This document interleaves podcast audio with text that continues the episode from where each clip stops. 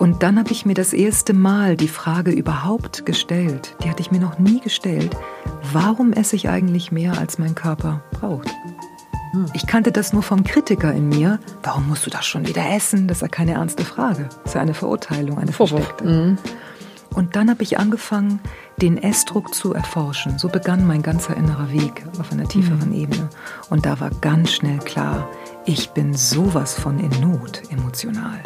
Und durch die ewige Kontrollbühne lenke ich ständig ab, wenn ich auf die Waage zwei, drei, vier, fünf Mal am Tag gehe und gucke, bin ich noch okay, bin ich noch okay. Und wenn ich nicht okay war morgens, bin ich zusammengebrochen, ich schaffe es niemals, ich schaffe es niemals. Die Verzweiflung galt einer ganz anderen Situation. Ich habe die Bühne vertauscht. Mhm. Da konnte ich mit mir kämpfen. Herzlich willkommen zu unserem Podcast Gefühlsecht mit Katinka Magnussen und Cesar Trautmann. Und wir haben die ganz, ganz, ganz, ganz große Ehre, heute ein zweites Mal Maria Sanchez hier zu haben. Ich freue mich sehr, mit euch zu sprechen. Hallo. Wir sind schon ganz aufgeregt und das Thema heute ist ähm, emotionales Essen und mhm. Essential Core. Das haben wir ja schon in dem ersten, in unserer ersten Folge mit dir angekündigt, dass es so viel noch zu besprechen und so aufzuklären gibt. Krass, ich denke gerade, gefühlt war das damals so weit weg, bis wir wieder zusammensitzen. Mhm. Und jetzt ist es so, wir saßen gerade gestern zusammen. Mhm, ja, und der ganze Sommer liegt hinter ja. uns. Und Maria, ja. schon mal, dass du vorbereitet bist, schon auf in einer Stunde. Wir haben trotzdem heute wieder das Räucherset mitgenommen. Weil ich gedacht genau. habe, sie hat bestimmt nichts zum Präziser, sagte man, brauchen wir nicht, sie räuchert sowieso nicht. Ich sage, vielleicht will sie das Wetter reinlegen oder sonst was. Ja, vor allen Dingen macht das auch vor allen Dingen so, wie es auch für euch gut genau, ist. Genau, das, das haben wir dann auch gesagt. Das ist ein Ritual auch für euch. Ja, ne? aber das genau. war auch ein schönes Geschenk, was du mhm. uns da zum Abschluss mhm. gemacht hast. Aber ähm, Cesar, vielleicht magst du noch mal die letzte Folge aufgreifen und ähm, ich möchte vor allen Dingen dazwischen ähm, als als Anfangsbonbon mal mit reingeben, dass äh, du unsere meistgehörteste, gibt's gar nicht, Folge bist. Tatsächlich. So, und wir oh, haben wirklich so viele tolle schön. Gäste und oh. wir lieben jede Folge und denken jedes Mal, boah, war das jetzt toll und mm. nehmen so viel mit raus und freuen uns so in der Vorbereitung mm. und so weiter. Und wir fanden das aber sehr erwähnenswert. Das dass, ist schön. Ich wir machen mich sehr darüber. Ja, wir machen es ja nicht nur für uns, was wir manchmal sogar selber denken, sondern ist natürlich auch super relevant, was die Hörer so sagen. Ja. Und da gab es ganz, ganz viele, die gesagt haben, oh, kann, könnt ihr nicht Maria Sanchez nochmal einladen? Das ist ja nett. Und schön, du bist unser top, top, top, top, top Gast. Und deswegen ja. so, so schön, dass ja. du heute wieder da bist. Vielen Dank. Danke sehr. So. Mhm. Ähm, vorhin oder habe ich erstmal, ja, einen YouTube-Film über dich mir mal angeguckt und habe gedacht, so schnell kann ich gar nicht schreiben, ähm, weil ich finde, jeder Satz, den du sagst, ist irgendwie so eine Perle. Und wo fangen wir an und wo hören wir auf? Ähm, emotionales Essen, da kann, glaube ich, jede Frau sowieso was zu sagen, wahrscheinlich auch Männer. Und wir haben auch männliche Hörer, was wir immer mehr hören. Das ist mhm. total toll. Ähm, also ich würde damit, glaube ich, anfangen. Und das Essential Core, damit kann ich jetzt ein bisschen was anfangen, aber ich glaube, dass viele damit gar nichts anfangen. Ich kann können. damit zum Beispiel noch nichts anfangen. Genau. Von daher würden wir da gerne auch ein bisschen Licht ins Dunkel bringen. Sehr gerne. Mhm, sehr gerne. Fangen schön. wir mit dem emotionalen ja. Essen an, weil Essen ist ja, ja. eigentlich total schön. Essen ähm, kann zumindest sehr schön sein und ähm, hoffentlich wird es auch für Menschen, die, die vielleicht noch ein großes Leid daran gekoppelt haben, irgendwann auch wieder schön. Denn wenn Essen nur Essen ist, dann kann Essen ein Genuss sein. Aber wenn Essen ein Pflaster ist, um bestimmte Wunden abzudämpfen, dann kommt man natürlich sehr schnell auch in so eine Leidensschleife. Und, ähm, und das kann dann wirklich schlimm sein. Ne? Mhm. Wirklich schlimm. Das kann ja die Lebenskraft unglaublich rauben. Wenn jemand, egal übrigens, ob, ob diejenige oder derjenige übergewichtig ist oder normalgewichtig, es geht ja darum, dass die Beschäftigung mit Essen immer wieder entweder mit Kontrolle zu tun hat oder mit Kontrolllosigkeit, wenn es um mhm. emotionales Essen geht. Und ähm, da sich etwas ausdrückt, was sich auf anderen Bühnen nicht ausdrücken kann. Also innere Bühnen. Innere du? Bühnen, genau. Also zum Beispiel, wenn jemand nie gelernt hat ähm, in seinem Leben oder in ihrem Leben, ähm, selbstbestimmt zu sein, wenn ich vielleicht zu Beginn meines Lebens ganz schnell in einem Wir empfinden war. Vielleicht hat ähm, mein Bruder oder meine Schwester ein Problem gehabt und meine Eltern waren sehr stark darauf bedacht, dass ähm, die Familie immer im Ganzen schauen muss, dass ich meine Bedürfnisse zurückstellen musste und so weiter. Wenn ich also gar nicht gelernt habe zu sagen, ich will, ähm, sondern immer es abklären musste mit meinem Umfeld, dann kann es sein, ist nur ein Aspekt, emotionales Essen ist ganz vielschichtig, mhm. dann kann es sein, dass die Bühne sich eben verlagert und ich beim Essen endlich sagen kann, egal was mit euch ist, ich hole mir, was ich will und wann ich will und das ist nur für mich. Das muss ich nicht teilen.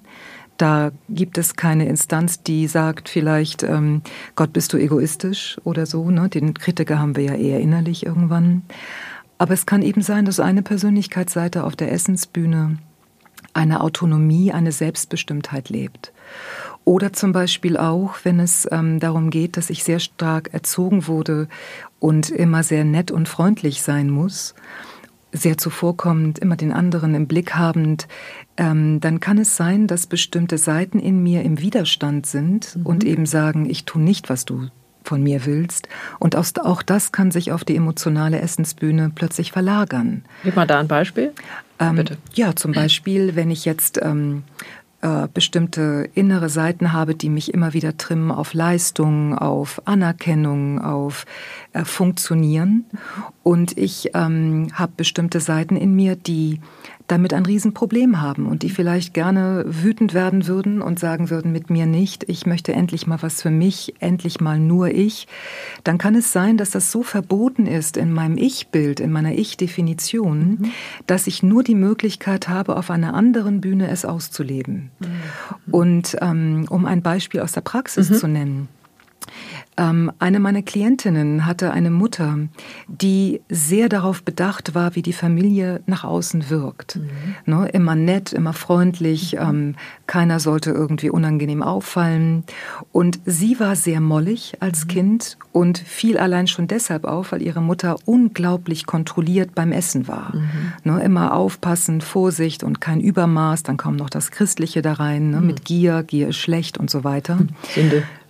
Genau, Sünde mhm. schlecht. Wir vergessen ja oft auch, wie wir kollektiv auch in diesem christlichen mhm. Denken drin sind, auch wenn wir überhaupt nicht mit, mit der Religion oder mit der Kirche zu tun haben in dem Fall. Und bei ihr war es so, dass die Mutter ähm, sehr früh natürlich bemerkt hat, dass meine Klientin Süßigkeiten mhm. gebunkert hat mhm. und immer heimlich Süßigkeiten aß. Ähm, das hat die Mutter zutiefst verurteilt, hat immer gesagt, das geht nicht und so. Meine Klientin hat angefangen, Süßigkeiten zu klauen. Mhm. Ne, sie wusste natürlich als Kind sowieso nicht, was, was macht sie da eigentlich. Sie merkte nur, sie braucht diesen Stoff. Ne, mhm. Für mich, das ist ja auch eine Suchtstruktur. Mhm.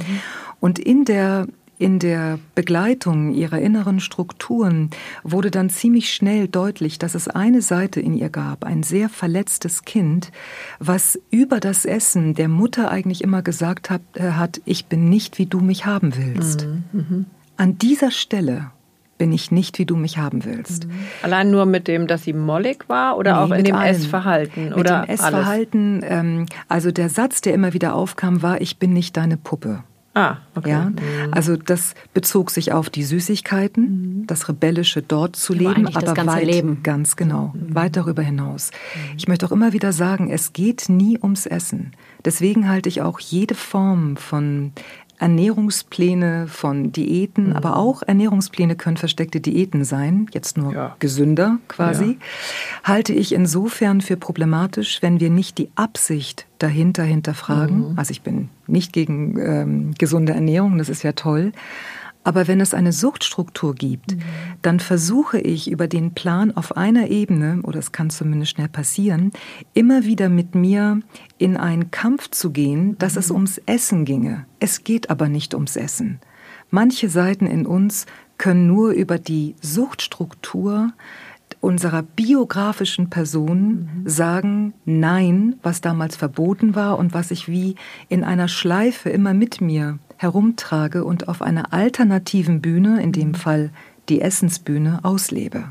Mhm. Ist die biografische Person immer die Mutter, wenn es ums Thema Essen geht? Weil ich sag mal, die Ernährung, die erste Nahrungsaufnahme findet ja lange bevor wir auf der Welt sind statt. Es ist nicht immer die Mutter. Diese, mhm. Dieser Widerstand, ähm, den ich, äh, wo ich immer wo aus meiner Erfahrung der Widerstand mhm. das Tor ist, ne? also nichts, was wir durchbrechen, überwinden oder sonst was müssen, sondern für mich ist das wirklich das Tor, um tief in Kontakt zu kommen mit den Seiten in uns, die die ganze Zeit ein Nein mit sich tragen, die mhm. hadern auch, ne? manchmal auch mit dem Schicksal, mit dem Leben und so weiter. Es ist ganz vielschichtig, aber es ist nicht immer die Mutter. Es können auch, kann auch der Vater sein, es können andere Bezugspersonen sein. Ich glaube nur, und ich glaube deshalb, ähm, darauf wolltest du vielleicht auch ein bisschen hinweisen, die erste Kontaktperson in Bezug auf Essen ist ja die Mutter. Mhm. Und wir müssen uns ja vielleicht überhaupt erst einmal fragen, was ist geschehen, dass das natürliche Wechselspiel von Hunger und Sattsein, mhm. mit dem jeder Mensch auf die Welt kommt, mhm. was ist geschehen, dass das außer Kraft gesetzt wurde? Mhm. Wann war Essen nicht mehr nur Essen?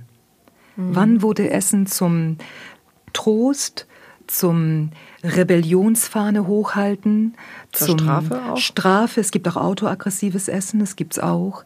Ähm, oder andersrum, dass es von außen bestraft wird, ähm, du warst nicht gut genug oder so, jetzt reicht es mit dem Essen. Ganz genau. Das also gibt es ist sehr auch. archaisch, aber... Gibt es auch. Es, mhm. gibt, es gibt es wirklich in jeder Richtung. Wann ist das in deinen so. Augen passiert? Das hängt eben davon ab, wann die Verletzungen begonnen haben. Und ähm, es gibt ja schon Menschen, die leider schon als Säugling viel schreien gelassen wurden, die schon ganz früh in einen Mangel an, also in Ängste kam, ich verhungere. Ein Baby naja, hat man das ja nicht früher so gemacht? Also genau. das, war so. Ähm, das, das Kind so. schreit, macht die Tür zu, lass es schreien. Ganz genau. Und auch heute leider. ist das ja, ich sag mal, meine Kinder sind drei und fünf, die Phase liegt noch nicht so lange zurück. Mhm. Und das Stillen war ja von Anfang an ein Riesenproblem überall. Also mhm. fast, das wurde gar nicht so als natürlich und Nahrungsaufnahme und so ist das und Bindung etc., sondern das war gleich, ähm, ja, musst du gucken, ob es funktioniert. Manchmal funktioniert es, manchmal mhm. funktioniert nicht, aber ist es nicht eigentlich, was, ja, was sind da deine Impulse, die da hochkommen, wenn es so an diese erste Nahrungsaufnahme ja. auf dieser Welt, ich sag mal, viel genau. passiert ja auch schon im Bauch. Mhm. Allerdings, mhm. sehr stark sogar auch im Bauch. Mhm.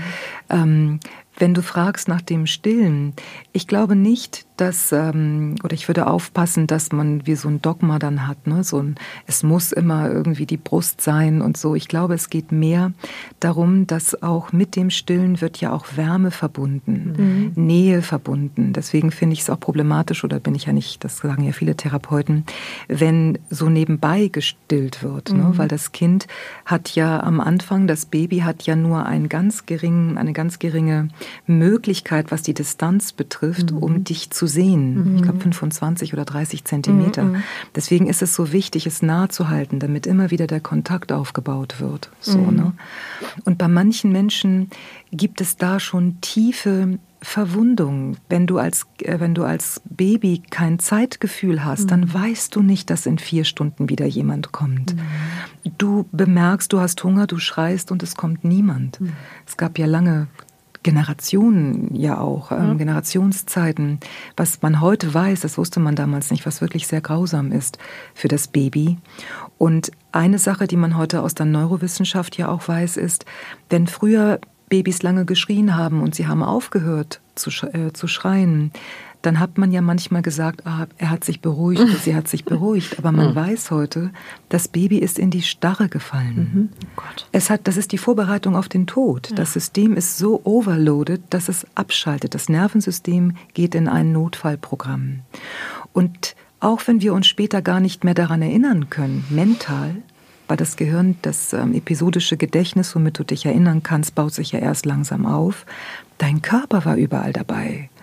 Und es kann sein, dass bei manchen Menschen, nicht bei allen, da schon eine ganz starke leidvolle Kopplung von Essen, Verhungern, Emotionen zusammenkommt, wo sich dann bestimmte Seiten aufbauen, die, wenn Essen da ist, das Empfinden haben, ich muss alles nehmen, was ich kriegen kann, mhm. ganz tief. Mhm. Und wo es wichtig wäre, sich der Verletzung anzunähern. Aber es gibt auch andere Möglichkeiten, dass das erst später. Also ich zum Beispiel war bis zu meinem fünften Lebensjahr sehr schlank obwohl ich als Baby schon eine sehr gefährliche Erkrankung hatte. Aber da hat das, das hat nicht dazu geführt, sondern erst als dann bestimmte andere Verletzungen kamen, habe ich damals gemerkt, Essen ist etwas, das schmeckt immer gut, das macht mich weich, das dämpft ja ab. Ne? Mhm. Essen hat aus meiner Erfahrung immer zwei Ausrichtungen, wenn es leidvoll ist. Ne? Wenn es das eine ist, du nutzt es, um eine emotionale Spannung auf einer Ersatzbühne auszudrücken, wie ich eben meinte, zum mhm. Beispiel das Nein oder das Ich will oder die Gier, die nirgendwo erlaubt ist, da kann ich sie ähm, leben. leben. Und die andere, ähm, der andere Pfad ist, ich dämpfe mich dadurch ab. Hm. Finde ich wirklich ein irres Wort. Ich, und das ist unglaublich schnell. Also was dämpfe ich ab? Welches Gefühl? Genau, welches Empfinden dämpfe ich ab? Aber das kann, das kann mhm. es.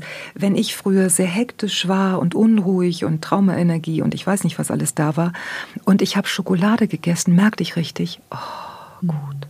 Mhm. Also es ist ja kein Zufall. Uns gelüstet es nicht nach Gurken oder Tomaten. Wir sagen ja nicht, oh, jetzt eine Och. schöne Gurke. Och. soll ja basisch, soll ja sehr gesund sein. Sondern es, es sind ja Nahrungsmittel, die ganz konzentriert sind. Sehr süß, sehr salzig, sehr, sehr pikant, fettig. Sehr fettig. Und meine, meine Erfahrung in der Arbeit mit, ähm, mit Menschen, die ich begleiten darf und auch im, auf meinem Weg ist, du brauchst etwas, was einen starken Reiz im Mund hat, mhm. Damit du von der unangenehmen Spannung, die dein Körper eigentlich sendet, mhm. eine Unruhe, ähm, ein, eine Erschöpfung, dass du davon ablenkst. Du bist plötzlich im Mund, du bist mit was cremigen, kühlen, wenn es Eis ist, oder was salzig, du kannst was ähm, Pikantes haben. Deswegen aus meiner Sicht ist das kein Zufall. Tomaten, Gurken haben viel zu viel Wasser. Das würde es nicht auslösen. Mhm. Sehr spannend. So. Eine ähm, Instagram-Followerin hat uns gefragt, für mich ist Essen immer mit viel Genuss und Liebe verbunden, mhm. das, was du auch gerade beschrieben hast. Wo ziehe ich denn die Grenze zu emotionalem Essen? Wann merke ich mhm. das? Und eine zweite Frau hat gefragt, wie ist das bei Kindern, wenn man merkt, dass die anfangen, emotional zu essen? Ja. Also erstmal, so wie ich zumindest emotionales Essen äh, definiere, ist es so, dass du eine Wahl hast oder eben keine Wahl hast. Man kann ja sagen, wenn Menschen sagen, es schmeckt mir so gut, dann ist es ja nicht ein wirkliches Argument, weil wenn dein Körper signalisiert, ich bin satt, dann, ähm, dann kannst du ja auch sagen, ich esse später noch etwas. Also nur weil es gut schmeckt, heißt es ja nicht, es muss immer weitergehen. Wenn aber ich merke, ich fange vielleicht sogar hungrig an und es schmeckt mir wunderbar, super, und dann merke ich, mein Körper signalisiert mir vielleicht erstmal ganz leise, danke, ich habe genug und ich kann nicht aufhören, wenn ich die freie Wahl des Stoppens nicht mehr habe. Das ist ja bei häufig, vielen, bei vielen so, ne? Ich das glaube, das ist die, bei sehr, die Bremse sehr, ist genau. nicht mehr da. Mhm. Und wenn man das, wenn man aufhört, das unter dem kontrollierenden Aspekt, ne? Du bist gut, wenn du nur drei Gummibärchen isst und du bist schlecht, wenn du eine ganze Packung isst. Wenn wir davon wegkommen, wenn wir von der Essensbühne die Aufmerksamkeit wirklich abziehen und mehr zu uns hin, dann heißt ein Essanfall haben nicht, Berge an Essen, sondern dann könnte ein Keks ein Essanfall sein. Ich, ich, ich möchte euch. Ich wollte gerade sagen, da kann ich jetzt auch nicht folgen. nee, danke. Nochmal also, eine Stufe zurück. Genau. Die, die Frage war ja, woran erkenne ich das? -hmm. Und meine Erfahrung ist eben, du erkennst es immer daran, ob du eine Wahl hast oder nicht. Du kannst auch im Sommer ein Eis essen aus reinem, Gesund, äh, aus reinem Genuss, du hast keinen Hunger, aber es ist trotzdem kein emotionales Essen, mhm. weil wenn du dir für dich vorstelltest, du hättest das Eis nicht, würde keine emotionale Spannung in dir losgehen. Mhm. In dem Falle ist das Eis keine Droge, mhm. die ich unbedingt haben muss. Mhm. Ähm, andersrum aber auch, wenn ich jetzt ähm, hungrig eine Mahlzeit beginne und mein Körper signalisiert mir, danke, ich bin satt und ich merke, ich will weiter essen, dann ist auch ein Löffel, den ich noch weiter esse oder ein mhm. Keks, den ich noch esse, etwas, was ich nutze, um mhm. etwas Emotionales zu erfüllen.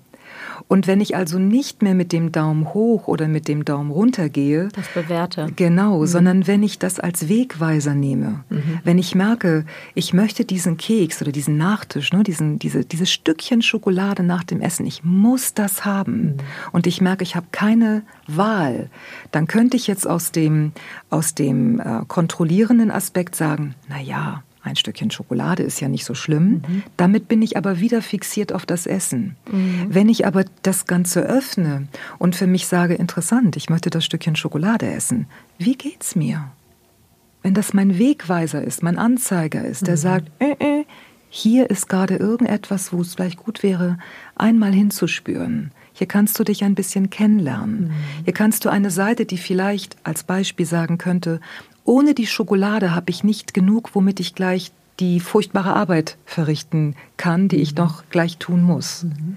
Wenn das so ist, die Arbeit muss ja trotzdem erledigt werden, kann ich aber einen Moment, statt ähm, dem Kind in mir an der Stelle zu sagen, hier hast du ein Lolli oder hier hast du Schokolade, damit du weiter funktionierst, kann ich etwas anbieten, was viel besser schmeckt als Schokolade und das ist Kontakt. Das Leben mhm. schmeckt doch letztlich so viel besser. Aber wenn ich das nicht kenne, wenn ich beziehungsverletzt bin, wenn ich schwerst Verwundete bin in Beziehungen, dann nehme ich doch alles, mhm. was ich kriegen kann, um es irgendwie für mich erträglicher zu machen. Hier, mein kleines Kind, ein Lolli für dich. Mhm. Ja, zum Beispiel. Mhm. Und es ist ja oft auch ganz lieb gemeint. Ne? Und, ja, ist, also, ja. entschuldige, dass ich dich ja, da unterbreche, aber ja, gerade, wo ich diesen Satz über meine Lippen bringe, letzte Woche, ich gehe über die Straße und ähm, mein Sohn, der stolpert da irgendwie und fällt und aus dem Restaurant total liebevoll mhm. kommt jemand rausgestürzt und drückt ihm einen Dolly in die Hand. Mhm. Ich hasse das sowieso wie die Pest, weil ich mhm. jedes Mal denke, okay, frag doch erstmal die Mutter. Genau. Oh ähm, woher kommt immer dieser Impuls? jemand fällt, weint, hier ist der Impuls, bitte ein Lolli oder etwas Süßes oder bloß nicht schreien, bloß nicht mhm. laut werden. Weil wir das genauso kollektiv äh, alle tun, weil wir es so gelernt haben. Also zum Beispiel, wenn du sagst weinen, es ist ja auch nicht sehr erlaubt, das Kind erstmal weinen zu lassen und dem Rhythmus des Kindes zu folgen. Mhm. Wir sind ja auch ganz schnell dabei, rennen dann eben hin und versuchen auf eine Weise zu trösten, die, die zum Beispiel einen Beruhigungsaspekt, ne, nicht weinen, nicht mhm. weinen, wo ich denke, warum doch denn wein nicht doch, weinen? du hast dich ja erschrocken. Ganz genau. Ja, ich würde ja tut weh. Ja. Genau und und das Trost mehr und mehr eine Seinsqualität haben darf dass ich zu dem Kind gehen kann und sagen kann, ja, es, ich glaube, es ist sehr schlimm für dich. Ich bin hier, wein ruhig, wein, meine mhm. Süße, oder wein, mein Süßer. Und wenn, dann, wenn das langsam sich beruhigt hat, wenn das Nervensystem die Spannung ausgedrückt hat, dann können wir weitergehen. Aber wenn wir in einer Gesellschaft leben, die noch sehr parteiisch ist gegenüber bestimmten Empfindungen. Ne? Mhm. Freude ist ganz immer total wichtig und gut und Wein, Traurigkeit, Angst, Wut ist es nicht. Mhm. Dann sind wir auch kollektiv geprägt, was nicht bedeutet, dass wir da drin bleiben müssen, aber wir sind kollektiv geprägt. Ich muss was tun, damit das Kind aufhört zu weinen. Und dann gebe ich jemand zum Beispiel ein Lolli. Ist total lieb gemeint. Ne? Mhm.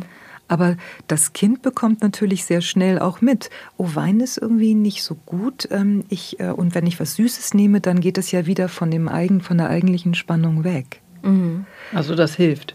Das hilft auf eine Weise, ne? genau. genau. Ne? Das lernt es hilft das schnell und mhm. es lernt es. Ne? Es konditioniert sich auf diese Weise. Mhm. Und ich möchte einfach so gerne dafür plädieren, dass wir dass wir das, was uns Leiden bringt oder noch Leiden bringt, mehr und mehr als einen Wegweiser nutzen können. Und dann ist das doch erstmal hochspannend. Ich bin satt. Wer in mir will denn weiter essen? Mhm. Wofür denn? Wenn doch mein Körper sagt, ich bin satt und ich ihn vielleicht sogar dann mehr belaste, ist es doch erstmal ein völliges Phänomen. Mhm. Wieso muss ich diese Schokolade dann noch haben? Und nochmal, mein Ziel ist nicht, die Schokolade nicht zu essen. Mm, Dann wäre ich immer noch auf der Essensbühne. Mm. Mein, so wie ich aus meiner Essensproblematik, die ja sehr, sehr tief war, einen Weg herausfinden durfte und wie ich auch mit meinen Klienten arbeite, ist, und das ist viel schwieriger, lerne dich beim emotionalen Essen zu begleiten. Mm. Wie mit einem realen Kind. Wenn ich eine Tochter habe und die hat ein emotionales Essproblem, dann würde ich ihr auf keinen Fall die Schokolade wegnehmen, mhm. weil das bedeutet, sie muss in die Heimlichkeit abwandern. Mhm. Die Beziehung von ihr zu mir, die Beziehung von sich zu sich selbst, von ihr zu sich selbst, wird immer schlechter, mhm. weil sie wird sich ihren Stoff besorgen. Ja, ich ja. habe das, glaube ich, neulich erzählt, als äh, meine Tochter sich da die zwei Hanuta geklaut hat aus dem, aus dem Schrank genau. und dann noch sagte, sie hat Lego in der Hand, weil es ja auch ja, was genau. Das habe ich erzählt, glaube ich, bei uns. Ne? Ganz genau. Und ich habe sie, also Ganz genau. Äh, gefühlt war das der richtige Impuls, weil ich sie echt dafür gefeiert habe, ja. ähm, dass sie das, so äh, ja, dass sie das so intelligent gemacht hat. War auch alles gut.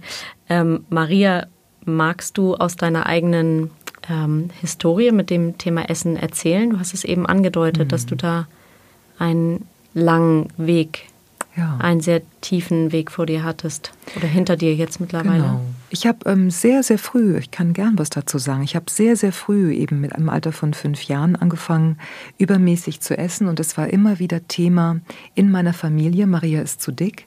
Mhm. Interessanterweise, mein Vater war sehr übergewichtig, aber das war, der, der durfte das mhm. sozusagen. Mhm. Und ich war auch nie besonders dick, ich war einfach nur proper. Und ähm, am Ende natürlich hatte ich 30 Kilo mehr als jetzt heute, aber also da war ich schon auch wirklich übergewichtig, aber das war ja nicht immer so. Und ich hatte auch lange, lange Phasen, wo ich mit extremster Kontrolle, ich nenne es ja die dünnen, dicken, mhm. ähm, Menschen im Gegensatz zu den natürlich schlanken, die sich über kontrollierende Maßnahmen, Sport, mhm. ähm, Ernährungspläne, manchmal hat das ja wie gesagt ganz tolle Kleider, in das, in das, äh, das so daherkommt, ähm, die aber kein entspanntes Verhältnis zum Essen haben, wo immer das Kontrollierende mitläuft und ähm, die sozusagen Übergewichtige sind in einem schlanken Kleid. Deswegen nenne ich sie die dünnen Dicken.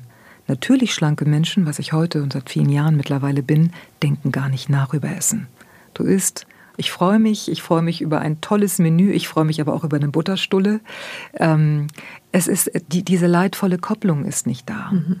Und jeder Mensch, auch natürlich schlanke Menschen, essen mal emotional, aber es hat nicht diese leidvolle Kopplung. Und in meinem Fall war es so, Essen ist ja bei vielen Kindern das Einzige, was sie haben. Vielleicht heute auch mit Internet, mit sich wegschießen auf mhm. dieser Ebene oder flüchten. Manchmal auch Bücher, dann heißt es, oh, sie ist eine mhm. Buchratte, wie toll, das ist mhm. ja super. Ne? Sie mhm. liest viel, aber oft ist das wie ein Abdämpfen auch, eine Flucht und super, dass wir Kinder das, dass wir das haben als Kinder. Aber viele Kinder haben das Essen. Viele Kinder, bei mir war es auch so, ähm, ich habe einfach irgendwann gemerkt, das war natürlich nicht bewusst, wenn ich esse, kann ich mich beruhigen. Ich war einfach sehr, sehr traumatisiert und ich habe mich gehasst, aufs Blut gehasst dafür, wirklich ganz stark abgelehnt, dass ich immer wieder diese unglaublichen Essensanfälle ähm, hatte. Das heißt, du hast dann einfach maßlos gegessen? Maßlos. maßlos. Ich habe mitunter eine ganze Krebtorte gegessen. Hm. Ja, und danach Wie wieder. Alt warst du da? Zehn. Okay. Also mhm. und auch immer heimlich. Ne? Mhm. Das durfte ja niemand wissen, weil es ja Thema in der Familie war. Oder so ein ganzen, ganzes Gouda, ne? so ein 300 Gramm Gouda war für mich gar kein Thema, mal eben weg. Ne? Aber ist doch aufgefallen, oder? Ne, und wie? Und mhm. dann gab es wieder Ärger. Ne? Mhm. So, dann kann ich ja nicht sagen, es war jemand anderes. Es war klar, ich bin das.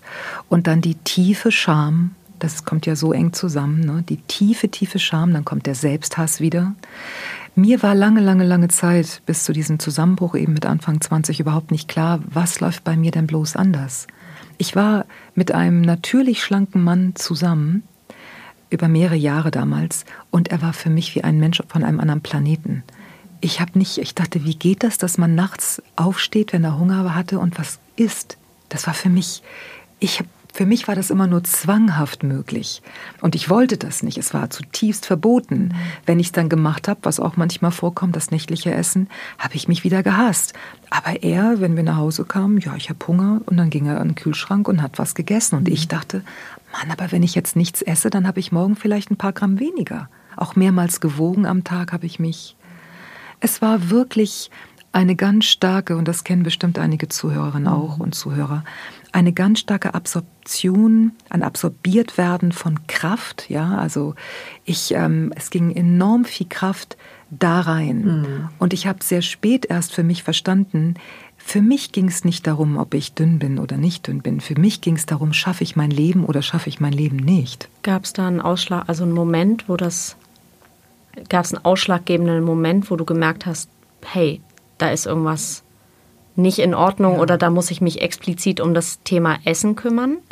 Das kam wirklich erst durch meinen Zusammenbruch. Bis dahin habe ich immer nur gedacht, ich muss mich noch mehr disziplinieren. Ich habe auch alle möglichen technischen Dinge mit Visualisierung und Affirmationen und Hypnose und alles durch. Und 20 Diäten wahrscheinlich. Drei Millionen Diäten. Ich kannte mhm. alle Diäten. Vielleicht kennen einige noch dieses, ich weiß gar nicht, ob es heute noch gibt, dieses kleine Büchlein, wo dann jede Kalorientabelle da mit jedem Nahrungsmittel aufgeführt ist. Ich konnte das Ding auswendig. Mhm. Bei den den Weight Watchers war ich zweimal damals. Mhm. Beim ersten Mal mit 16 ähm, ähm, habe ich dann mein Zielgewicht auch erreicht und so und bin dann naiverweise zu dieser Leiterin, die sehr nett war, ähm, hingegangen und habe gesagt, okay, wann kann ich jetzt aufhören mit dem Punktezählen? und weil es ist ein bisschen nervig und so, dann meinte sie, Maria, du kannst nie aufhören mit dem Punktezählen, aber du kannst dich daran gewöhnen. Mhm. Und das hat mich total unzufrieden gemacht, weil ich mhm. dachte, ich habe nur eingetauscht Noch mehr Kalorien, Disziplin. ja und eingetauscht Kalorienzählen gegen Punkte. Mhm. Und das hat aber auch nicht funktioniert. Ein paar Monate ging es gut, habe ich alles wieder zugenommen. Dann war ich nochmal in dieser Gruppe. Da waren Frauen noch, die vor Jahren da schon waren mhm. mit mir, die ihr Zielgewicht schon lange erreicht hatten. Stichwort Jojo-Effekt. Genau. Und auch diese Abhängigkeit, wo ich dann irgendwie auch zu ihr sagte, und wie gesagt, die Leiterin war sehr nett, aber wo ich meinte, wir können hier doch nicht sitzen, bis wir 80 sind. Und zu meiner Zeit, das ist heute jetzt zum Glück ja auch ganz anders, wurde man noch in der Mitte gewogen. Man musste Geld zahlen, mhm. wenn man zugenommen hatte. Oh Gott, das ist kein oh Scheiß. Oh, das mir ganz elend. Das, ja, aber das war auch eine Motivation zu sagen, das will ich nicht erleben. Also ja, äh, halte ich mich oh an den Gott, Plan oder furchtbar. komme. Ja, aber das ist ja schon seit langer Zeit anders. Ne? Mhm. Nur es ist immer wieder die, die Fokussierung, es ginge ums Essen. Mhm. Und in meinem Fall war es ja eine eine Stoffwechselerkrankung. Ich habe ähm, dann nach einer Crash-Diät, nachdem ich wieder viel abgenommen hatte, habe ich in wenigen Wochen 22 Kilo zugenommen. In wenigen Wochen. Und die Ärzte wussten nicht, was ist. Ich bin dann auch ins Krankenhaus gekommen. Es war ein sehr ungewöhnlicher Verlauf dieser Stoffwechselerkrankung. Und mir fielen die Haare aus und all das. Und da bin ich zusammengebrochen. Also zu merken, der Zeiger geht immer weiter mhm. hoch und ich kriege es nicht mehr unter Kontrolle, was Über ich bis die dahin Disziplin. genau mhm. hat mich in Kontakt gebracht mit der eigentlichen Bühne dahinter, mhm. nämlich mit der Ohnmacht, genau. mit den Ohnmachtserlebnissen meiner Kindheit. Mhm. Und dann, was ich heute als Glück empfinde, war damals wirklich eine Katastrophe. Es ging ja auch, war ja auch schwer depressiv und Ängste, darüber haben wir gesprochen letztes Mal, glaube ich. Mhm, ich hatte keine Kraft mehr, auch nur eine Diät weiterzumachen. Ich konnte nicht mehr. Und dann habe ich mir das erste Mal die Frage überhaupt gestellt, die hatte ich mir noch nie gestellt, warum esse ich eigentlich mehr, als mein Körper braucht?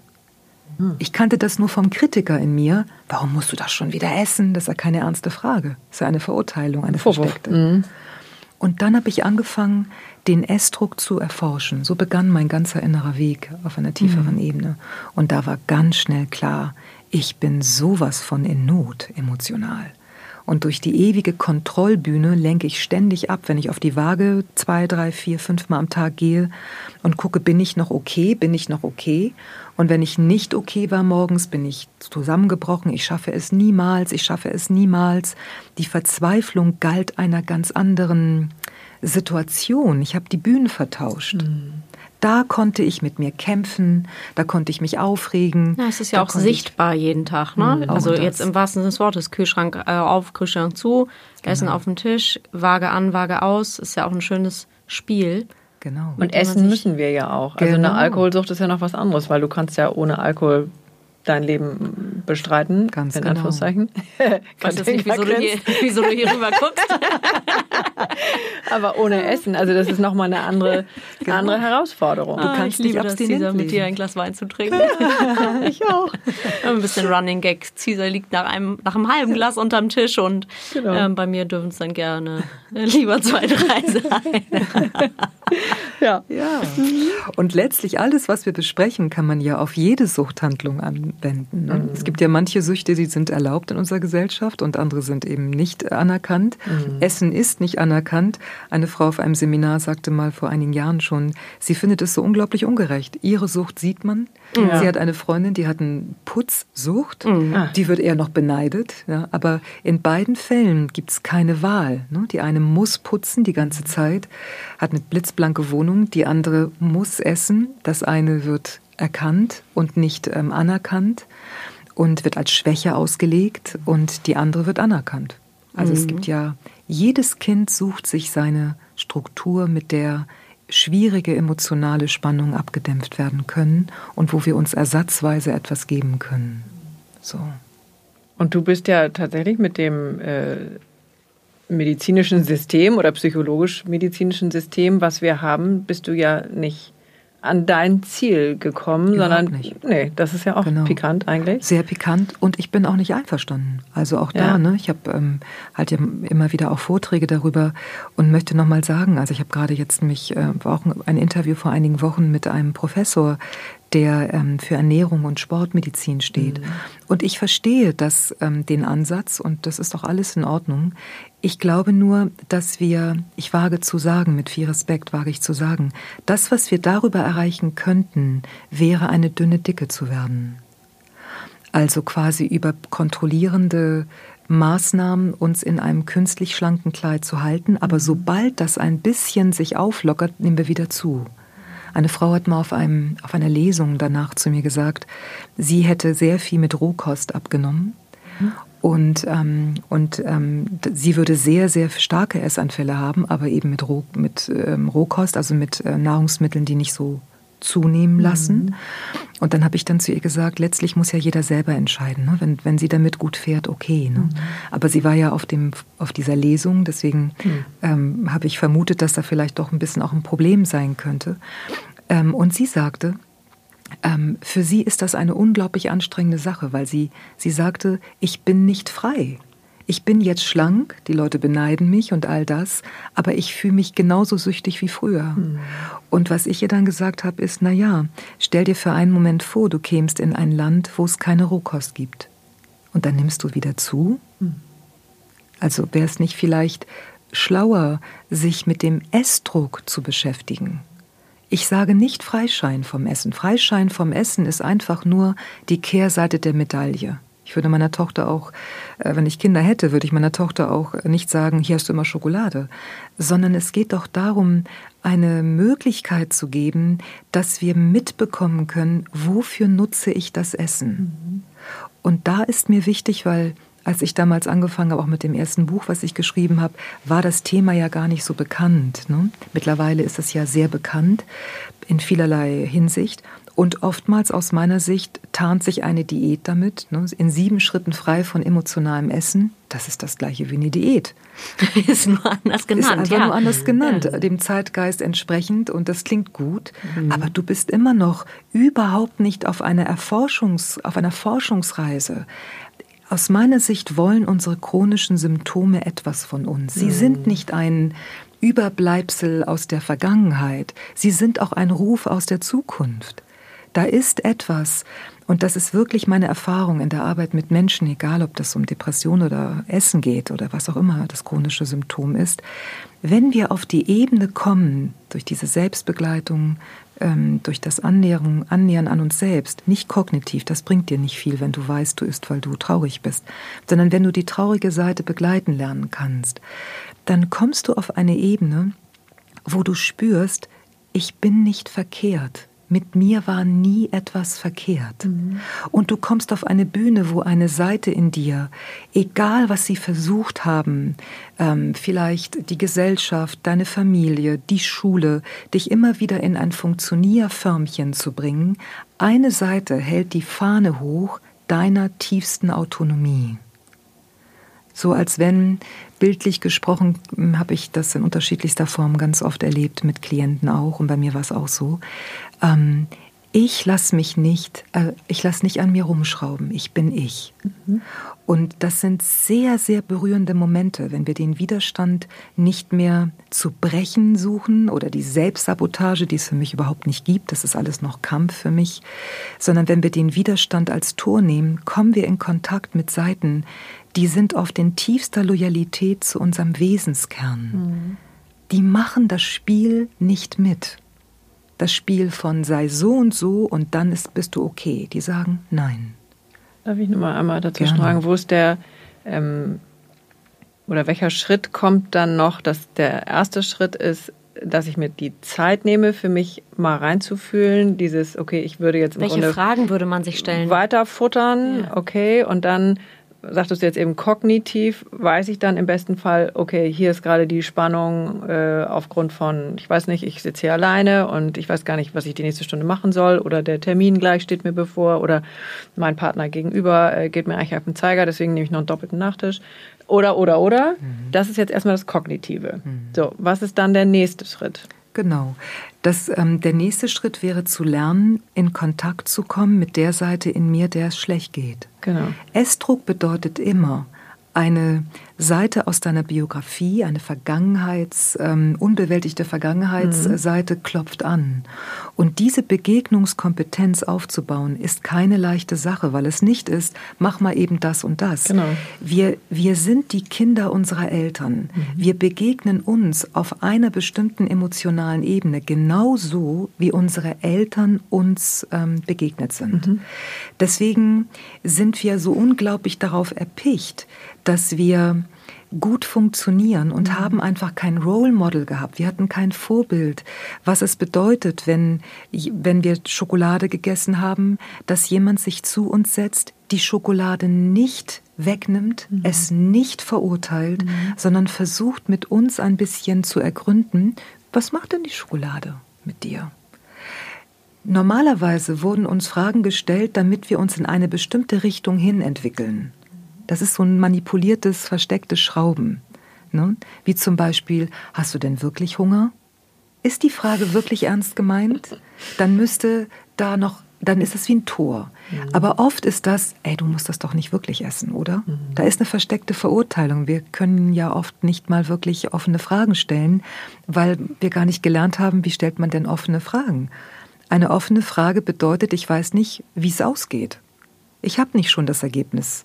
Ich habe nicht schon, es wäre für dich besser, meine Süße oder mein Süßer, wenn du es nicht isst. Oder was manche dann sagen, manche Mütter, was ich in den Therapiestunden, wenn Menschen mit einem Essproblem kommen, dass ihre Mütter oder ihre Väter oft gesagt haben, das wollen wir doch nicht essen.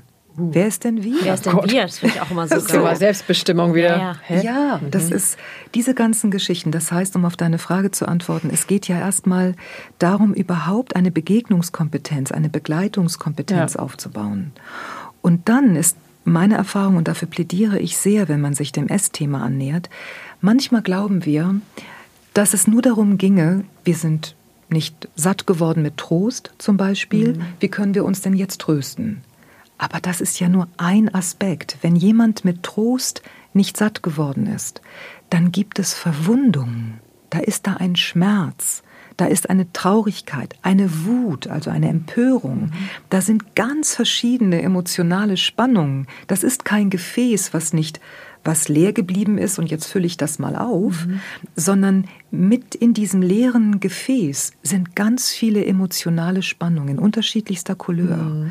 Und die begleiten zu lernen, Schritt für Schritt das zu lernen, das ist eine Kunst, die kann jeder lernen, aber das ist ähm, kein leichter Weg. Es geht auch nicht mal eben, ne? Überhaupt also das nicht. ist wirklich, also ich stelle mir das aufwendig vor und man muss ja auch sehr fein fühlen. Also und sich auch genau. diese Zeit immer wieder nehmen. Ja. Ähm, dieses, wo, wo fährt denn hier mein eigenes Schiff gerade hin? Also ich kann da nur also Kopfschütteln, weil ich glaube nicht, dass ich ansatzweise da mich gefühlt hätte oder irgendwie, also weiß ich nicht, hätte das nicht weder in die eine noch in die andere Richtung in Frage gestellt glaube ich. Das, ja, mhm. das Thema, so äh, esse ich das jetzt, weil ich es, weil ich was überdecken will oder esse ich es genau. aus Hunger oder esse ich es aus mhm. Verlangen oder aus, äh, also wa warum esse ich das jetzt?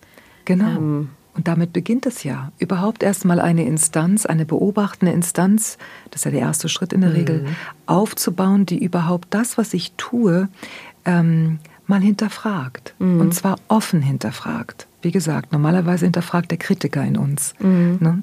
Aber das ist, äh, das ist, äh, der hat eine Ziel, ein, ein Ziel, ist es nicht.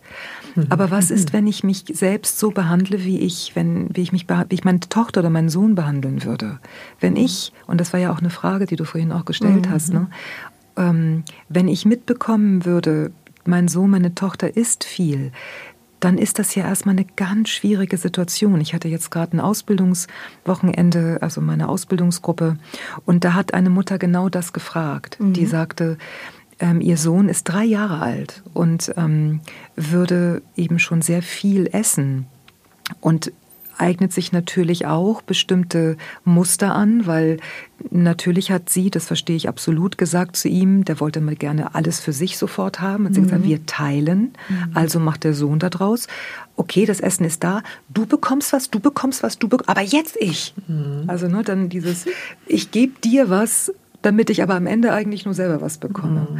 Und, ähm, und an dieser Stelle ist es, glaube ich, wichtig, den Blick, oder könnte es wichtig sein, den Blick zu öffnen. Kinder sind ja auch, nicht nur, aber auch Symptomträger in einem Familiensystem mhm, ja. für bestimmte Spannung, emotionale Spannung, die im System noch keinen Ausdruck finden mhm. konnten. Das ist nicht nur so. Kinder haben eine eigene Persönlichkeit, aber sie sind auch Symptomträger.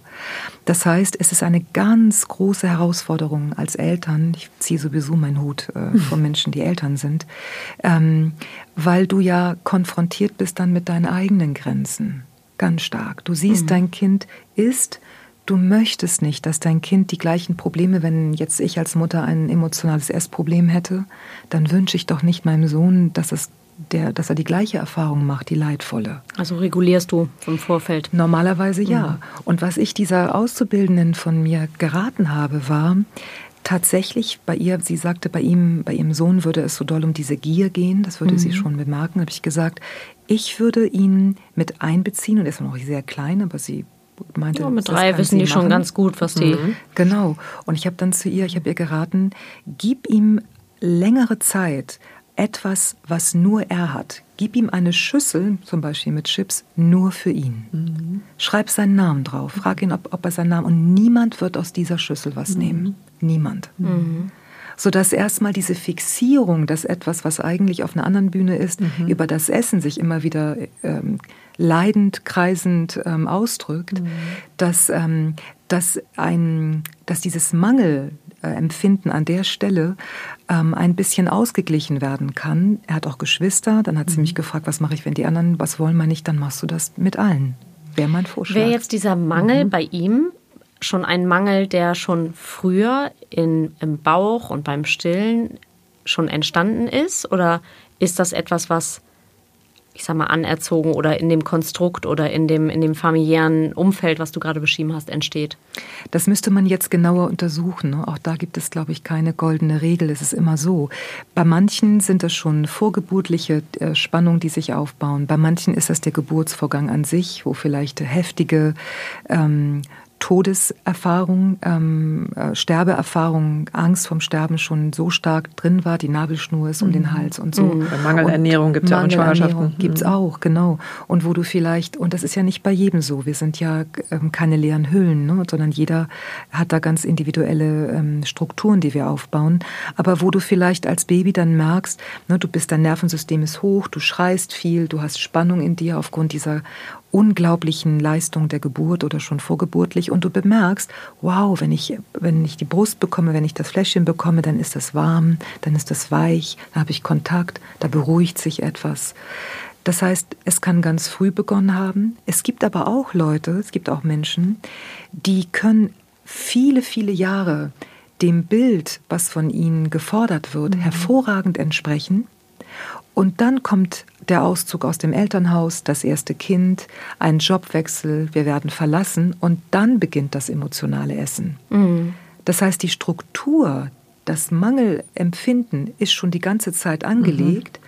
Es konnte nur wunderbar kompensiert werden, wenn jemand dann zum Beispiel als Kind viel Sport gemacht hat ähm, und das geliebte Kind, wie ich es nenne, mhm. eben wunderbar leben konnte, dann fällt das nicht auf. Und dann macht es irgendwas passiert im Leben und dann kippt das Pendel in die andere Richtung. Mhm. So. Aber tatsächlich in Bezug auf Kinder, ähm, meine Erfahrung mit Müttern, mit denen ich ja auch viel arbeite, ist, die größte Herausforderung ist gar nicht das mit den Kindern, sondern die, dass sie mit eigenen Grenzen konfrontiert sind. Ja, die Mütter. Die Mütter, mhm. und das verstehe ich. Mann, das ist wirklich eine schwierige Sache. Und als ich jetzt mit dieser, mit dieser Auszubildenden, wir haben es in einer großen Gruppe besprochen, ähm, in der Ausbildungsgruppe, weil sie hat das offen gesagt, da ähm, habe ich auch gesagt, du wirst, wenn du das jetzt, keine Ahnung, zwei, drei Monate machst, an sehr, sehr tiefe Orte in dir selbst kommen. Mhm. Ähm, weil er wird vermutlich erstmal zunehmen. Dein Kind wird erstmal alles für sich wollen und auch wenn es darum geht beim Mittagessen, dass ähm, das, was übrig bleibt, das klar ist, es ist sein Teller und im Kühlschrank zum Beispiel sein Name und niemand geht daran, dann wird er aus diesem Mangel erstmal mehr essen. Das Pendel wird in die andere Richtung gehen. Mhm. Das wird dich vermutlich sehr, sehr konfrontieren. Mhm. Schau, ob du dann dich selbst immer wieder gut begleiten kannst. Mhm. Und ähm, gib ihm Zeit, dass er meins, ne, dieses, das ist meins, dass er das erfahren darf, dass du für ihn aufstehst und einstehst, dass er nicht teilen muss. Mhm. In unserer Gesellschaft ist eben das nicht so anerkannt. Ne? Teilen ist toll. Ich ja. finde das gerade eine total schöne Idee. Ähm, meine Kinder ganz unterschiedlich essen. Also die sind literally auf die Welt gekommen und der eine ist Abteilung Wurst und der andere ist Abteilung Käse. ähm, und die essen Gott sei Dank, ja, also das war jetzt nicht so Thema, aber da gibt es mhm. bestimmt auch immer ähm, schöne Ecken, in die man reinleuchten kann. Ich denke jetzt gerade im Kühlschrank für jeden eine Box zu machen. Ja. Und da ist jetzt, wäre jetzt bei meiner Tochter zum Beispiel Gurke drin, aber bei meinem Sohn, der hat es nicht mit solchen Sachen. Hm. Mal einkaufen zu gehen, was möchtest du in deine Box haben? Ja. So, zum Gemüsemann, was möchtest du da jetzt alles reinlegen? So. Ja, also ich empfehle das sehr. Auf meinem Heilungsweg war es auch so. Ich bin so erzogen worden, dass ich, wenn wenn Gäste da waren oder so, ne, das kennt doch wahrscheinlich fast jeder, dann hast du vielleicht noch äh, zwei Stück Kuchen. Eins ist ähm, größer als das andere und, ähm, und für mich war so normal, dass der Gast das größere Stückchen mhm. bekommt. Und ich hätte das auch niemals als Problem gesehen. Aber als ich angefangen habe mit der essenden Seite in mir in Kontakt zu kommen, habe ich gemerkt, sie hat damit ein Problem. Schieb mal schnell rüber zu mir, lieber das genau. Stück. Genau. Mhm. willst du noch das Stückchen haben und du hoffst, dass sie sagt nein und dann denkst du, ein Glück so irgendwie. Und ähm, das war erstmal hart für mich zu bemerken, oha, da gibt es eine Seite, ähm, weil ich mich bis dahin eben, ne, und nimm du, und das war ja, das, das ist ja nicht unwahr, das ist ja eine mhm. Wahrheit. Mhm. Aber es gibt auch andere Seiten in mir, oder gab andere Seiten in mir. Mittlerweile ist das gar kein Thema, aber damals war das so, wenn ähm, wir Pizza bestellt haben, mein damaliger Mann oder mein Freund und ich, ähm, und ähm, es ist was übrig geblieben, dann hat er natürlich gefragt, ach, das esse ich doch auch noch, das isst du doch sowieso nicht auf. Und für mich war ganz klar, na klar kannst du es essen, so. Bis ich gemerkt habe, das geht so gar nicht. Mhm. Ich hatte eben auch in Bezug auf Essen, dadurch, dass das so früh schon so negativ besetzt war, ähm, gar nicht das Recht zu sagen, ich will nicht, dass du es isst und ich weiß nicht, ob ich es essen werde. Mhm.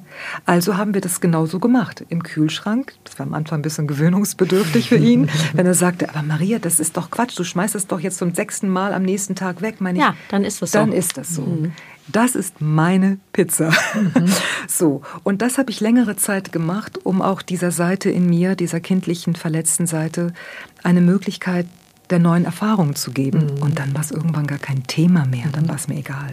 Mhm. Aber dieses Meins ist mhm. aus meiner Sicht ein Ich will, meins, ein ganz wichtiges, ein ganz wichtiger Aspekt beim emotionalen Essproblem. Absolut. Ich hatte zum Beispiel jahrelang in meinem Auto Essen. Meine. Frage wäre jetzt an dich, Cesar. Wie, wie bist du an dem Thema Essen ähm, dran ja, gewesen? Also weil das, ich lerne ja. ganz viel von dir, weil du sehr du achtest sehr auf dich gefühlt, etwas, was mhm. ich zum Beispiel überhaupt nicht gut kann. Mhm. Ich vergesse ja regelrecht zu essen. Mhm. Ähm, und du bist wirklich so, du isst fünf Mahlzeiten am Tag und hast auch von Tag eins, an dem ich dich kennengelernt habe, gesagt, oder vier Mahlzeiten, ich weiß nicht, aber du isst sehr regelmäßig und achtest sehr auf dich. War das schon immer so?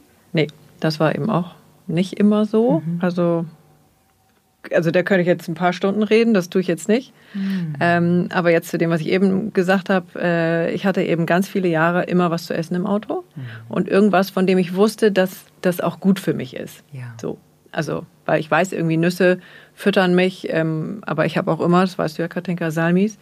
Ähm, die stehen immer bei mir hier. Genau. Und die sind immer leer, bevor wir anfangen. sind die nach fünf Minuten leer, genau. Ähm, also deswegen, ich habe ganz früh diese Selbstfürsorge gelernt. Mhm. Ich esse gerne regelmäßig oder andersrum. Mhm. Und die Geschichte davor können wir uns dann alle erklären. Ähm, ich habe nicht gerne Hunger. Mhm. Und deswegen sorge ich für mich. Ich habe teilweise über Jahre, ich glaube, eine Butterstulle in der Tasche gehabt, mhm. weil ich genau wusste, sonst wird es schlimm. Und darf ich dich ähm, respektvoll fragen, mhm. vielleicht ist es auch gar nicht jetzt hier der, der Platz, das äh, zu sagen. Was, was ist denn passiert oder was passiert denn, wenn Hunger aufkommt? Womit kommst du denn in Kontakt? Na, ich werde dann so leer hm. und äh, geht schon in Richtung Not. Genau, weil, also wenn, darf, darf ich was dazu mhm. sagen, Cesar? Vielleicht könnte es ja interessant sein, in, aus einer Stabilität natürlich heraus. Ne? Mhm. Ne? Also ich würde das, ich würde da nicht ins Wasser springen und sagen, auch hab mal einfach Hunger. Mhm. Aber vielleicht kann es interessant sein in einer Rückschau, ähm, wenn du sozusagen in, wenn du jetzt gestern zum Beispiel was gegessen haben solltest oder was am Auto hattest oder was bei dir hattest und du siehst Cisa in diesem Film, mhm. wie sie ist, an der Stelle vielleicht im Nachhinein einen Moment sie nicht essen zu lassen, um dann zu beobachten, wahrzunehmen, mhm. wie verändert sich dann das Bild. Also mit anderen Worten oder anders gefragt, gibt es Emotionen, die an diese Leere gekoppelt sind? Es könnte sein, dass da eine Angst aufkommt. Es mhm. könnte sein, dass da eine Haltlosigkeit aufkommt. Es könnte sein, dass, äh, dass eine Wut aufkommt. Aber du wirst merken, irgendetwas geschieht, mhm. weil du an dieser Stelle auch, wenn du denn möchtest, wirklich dich noch mal tiefer kennenlernen kannst. Ich finde es super, wenn du für dich sorgst, ne? mhm. ne? so das ist ja super. Und vielleicht ist das Sorgen aber auch oder könnte vielleicht auch ein Aspekt wie ein Pflaster sein, mhm. damit eine Seite nicht nach oben kommt. Mhm. Darf ich das überhaupt Ja, so ja, ja, nein, das ist alles so wie ich deinen genau. Blick deute, hast du das genau schon so mal gemacht. Das habe ich auch genau, also ja. deswegen sage ich, also heute habe ich zum Beispiel nichts mehr äh, im Auto so, und auch nichts mehr in der Handtasche, okay. sondern das war ein paar Jahre der ja. Prozess mhm. und ähm, ja, ich kann das alles noch total gut erinnern. Ich kann da sofort irgendwie rein mhm. in dieses, oh Gott, ja. ich verhungere. Ja. Äh, und es ist nichts mehr da. Und ja. ähm, ich komme natürlich aus genau der Generation, ähm, nur ganz kurz gestillt, vier ältere Geschwister mhm. äh, und und und. Könnte ich jetzt noch eine lange Story draus machen. Ähm, so, und für mich war das eben irrsinnig wichtig, diese Tools zu bekommen und bin aber ganz viel auch in diesem Gefühl gewesen, ähm, ja, was passiert hier mit mir mhm. und ähm, was tue ich dann? Und ich kenne aber auch zum Beispiel das, was du geschildert hast, Natürlich habe ich nie eine Diät gemacht, weil ich nie eine brauchte. Ähm, aber ich kann mich auch irrsinnig gut disziplinieren und mhm. äh, also ich weiß gar nicht, über wie viele Jahre ich dann kein Zucker gegessen habe, ja. kein Gluten, kein irgendwie, weil immer irgendein Arzt zu finden war, der mir sagte, oh, das vertragen Sie nicht. Ja. Das ist ja gar ja, nicht ja, gut. Genau. Oh, wenn Sie das jetzt auch also noch machen. die Avocado, ja. legen Sie mal lieber ganz schnell zurück. Was auch immer. Also ich habe es nicht über dieses, ich habe zu viel Gewicht, mhm. sondern mein Körper verträgt das dann alles nicht und ähm, und da findet man findet immer jemanden in irgendeine genau, Richtung, der so irgendwas bestätigt für diese Bühne, auf der man ist. Genau. Und, ähm, und da bin ich jetzt aber seit einer ziemlich geraumen Zeit wieder raus und ich esse jetzt Schön. das, was Geerdet. ich esse. Schön. Ja, das und wenn das irgendwie ein dickes ja. Stück Kuchen ist, ist es ein mhm. totaler Traum. Ich brauche auch sehr viel Schlagsahne da drauf. Ja, das Und ähm, alles gut. Also ich ja. kann aber sehr gut unterscheiden, was ja. mir jetzt gut tut. Also wenn ich jetzt zum Beispiel ein ganzes Wochenende weg bin und ich bin an jedem Buffet als erstes an allen Brötchen ähm, und so weiter, dann habe ich fast so einen so einen Kater sonntags vom Essen. Hm, so und ja. das habe ich über dieses auch verzichten, habe ich natürlich auch ein bisschen gelernt, ähm, was tut meinem Körper wirklich gut mhm. und was nährt mich tatsächlich. Mhm, also siehe Nüsse oder ja eine Gurke nährt mich auch nicht, das finde ich auch, aber ähm, und zwischendurch ist das eben Schokolade, so wie es dann so ist. Mhm. Ähm, aber es ist auf jeden Fall, wo ich dich bestätigen kann, echt ein langer fast vielleicht nie endender Weg, mhm. weil ja auch immer wieder äh, tausend neue Trends kommen. Mhm. Und egal, wo man hinguckt, äh, ist das, ist so, ist so nicht, ist so. Mhm. Ähm, und es ist eine lange ja, Geschichte.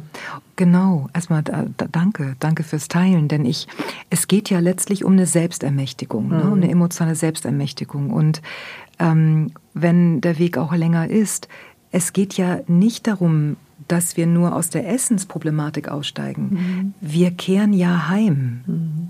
Also wir kommen uns ja näher.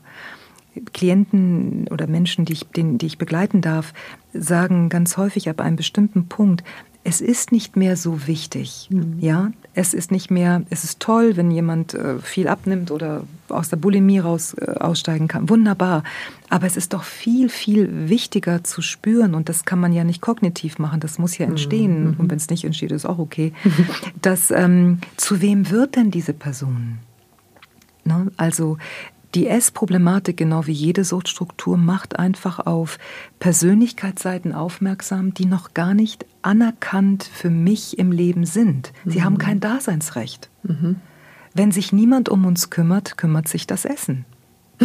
Das ist ja auch ein spezieller Satz. Ja, mhm. das heißt, ich bin aufgefordert, ähm, eingeladen, aufgefordert, ähm, mich kennenzulernen und mit Seiten in Kontakt zu treten, die, ähm, die noch gar nicht auf diesem Planeten in Anführungsstrichen wirklich landen mhm. konnten, mhm. weil sie ganz früh schon keinen Landeplatz hatten in der also Familie. abgespalten, auch genau, je nachdem, wie man es nennt. Ne? Abgespalten, mhm. verboten, auf jeden Fall nicht anerkannt. Mhm. Manchmal weiß ich von denen, manchmal weiß ich von denen nicht. Die Deswegen ist ja auch für mich ne, die, ähm, die, das Zusammentreffen von Psychologie und Spiritualität eben mhm. sehr, sehr, also geht Hand in Hand, denn solange wir nicht unseren verbotenen inneren Seiten tief begegnen, mhm. bleibt eine Unverbundenheit zu mir und mhm. dadurch zum Leben und dadurch zu was auch immer, zu mhm. Gott, äh, was auch immer, wie man es nennen möchte, da bleibt eine Unverbundenheit. Es mhm. gibt etwas, was noch nicht landen kann. Und wenn wir langsam die Bühne, die Essensbühne nicht mehr als das sehen, Sternchen, Bienchen, ich habe was, ich habe heute nach Plan gelebt und ich habe nicht nach Plan gelebt, mhm. sondern wenn wir das nehmen als eben, wie ich vorhin meinte, Wegweiser, in Kontakt zu kommen mit Seiten, die ich im Augenblick noch ablehne, mhm. wo ich noch keine Begegnungskompetenz habe, dann beginnt ein ganz anderer Weg. Und, äh, und was auch immer dann geschieht, oder wie eine ähm, Klientin von mir vor kurzem sagte, und das höre ich immer wieder auch, sie hat nicht 20 Kilo verloren, sie hat 20 Kilo mehr Präsenz gewonnen. Ja, toll. Mhm. So, sie ist mehr da. Mehr Leben auch, ne? Ja, mhm. und das geht völlig flöten, wenn wir, wenn wir auf, die, auf, die, auf, der, auf der Essensbühne, mhm. auf die mhm. Essensbühne fixiert bleiben. Mhm. Um das geht es nicht. Mhm. Und ich sage das mit dem größten Respekt, weil ich arbeite auch mit Menschen, die sind sehr adipös. Da ist ein ganz großes Leiden. Ähm, auch körperlich. Das kann ja diese, diese Nein-sagende Seite kann ja so weit gehen, dass sie deine Gesundheit auch ruiniert. So. Aber ich möchte immer wieder dafür plädieren, wenn man das von außen betrachtet, dann macht das nicht viel Sinn, wenn man sagt, wie kann es sein, dass du vier Packungen äh, Kekse isst. Mhm. Wenn wir es aber emotional langsam erkunden, dann passiert, und das ist eine ganz tiefe Selbstliebe, die da auch langsam entstehen darf, nicht verklärt, sondern manchmal beginnt es mit dem Selbsthass, ne? dass ein Selbst, das Selbstliebe mit Selbsthass beginnt, um die hassende Seite auszudrücken. Aber dann kommen wir mehr und mehr eben dahin. Da ist eine Seite, die versucht, die ganze Zeit auf der emotionalen Ebene etwas auszudrücken, was absolut sinnvoll ist. Mhm. Und ich ich stehe so, möchte immer wieder aufstehen für, für, für die Seiten, die wir vielleicht gesellschaftlich nicht, nicht haben wollen, mhm. die wir in uns nicht haben wollen, weil das sind doch die Seiten, die unsere Unterstützung benötigen, die einen Landeplatz, einen emotionalen Landeplatz benötigen. Also ich werde, ich habe eher das Thema, dass ich zu wenig esse oder vergesse zu essen mhm. tatsächlich. Also mhm. meine Kinder kriegen Essen, alle um mich herum kriegen Essen und mir fällt auf so, oh, ich habe gestern gar nichts gegessen. Ähm, und ich werde dann tatsächlich angry, also hey, es gibt ja dieses hangry, ne? man ist mhm, hungrig genau. und wird angry, also und das ist halt natürlich eigentlich etwas, was ich nicht haben will. Also du mhm. sagst jetzt, äh, enjoy the ride, Katinka. Ähm, das Angry ist das, was du dir jetzt anguckst. Ganz genau. Also mhm. ich, ich, würde vielleicht sogar, wenn ich, wenn ich ähm, direkt darauf beantworten darf, würde ich sogar sagen, ähm, es gibt für mich zwei Aspekte, wenn du erzählst, die mich mhm. sofort interessieren. Alarmieren. Würden. Nee, nicht alarmieren, sondern, sondern total interessieren. Ne? Mhm.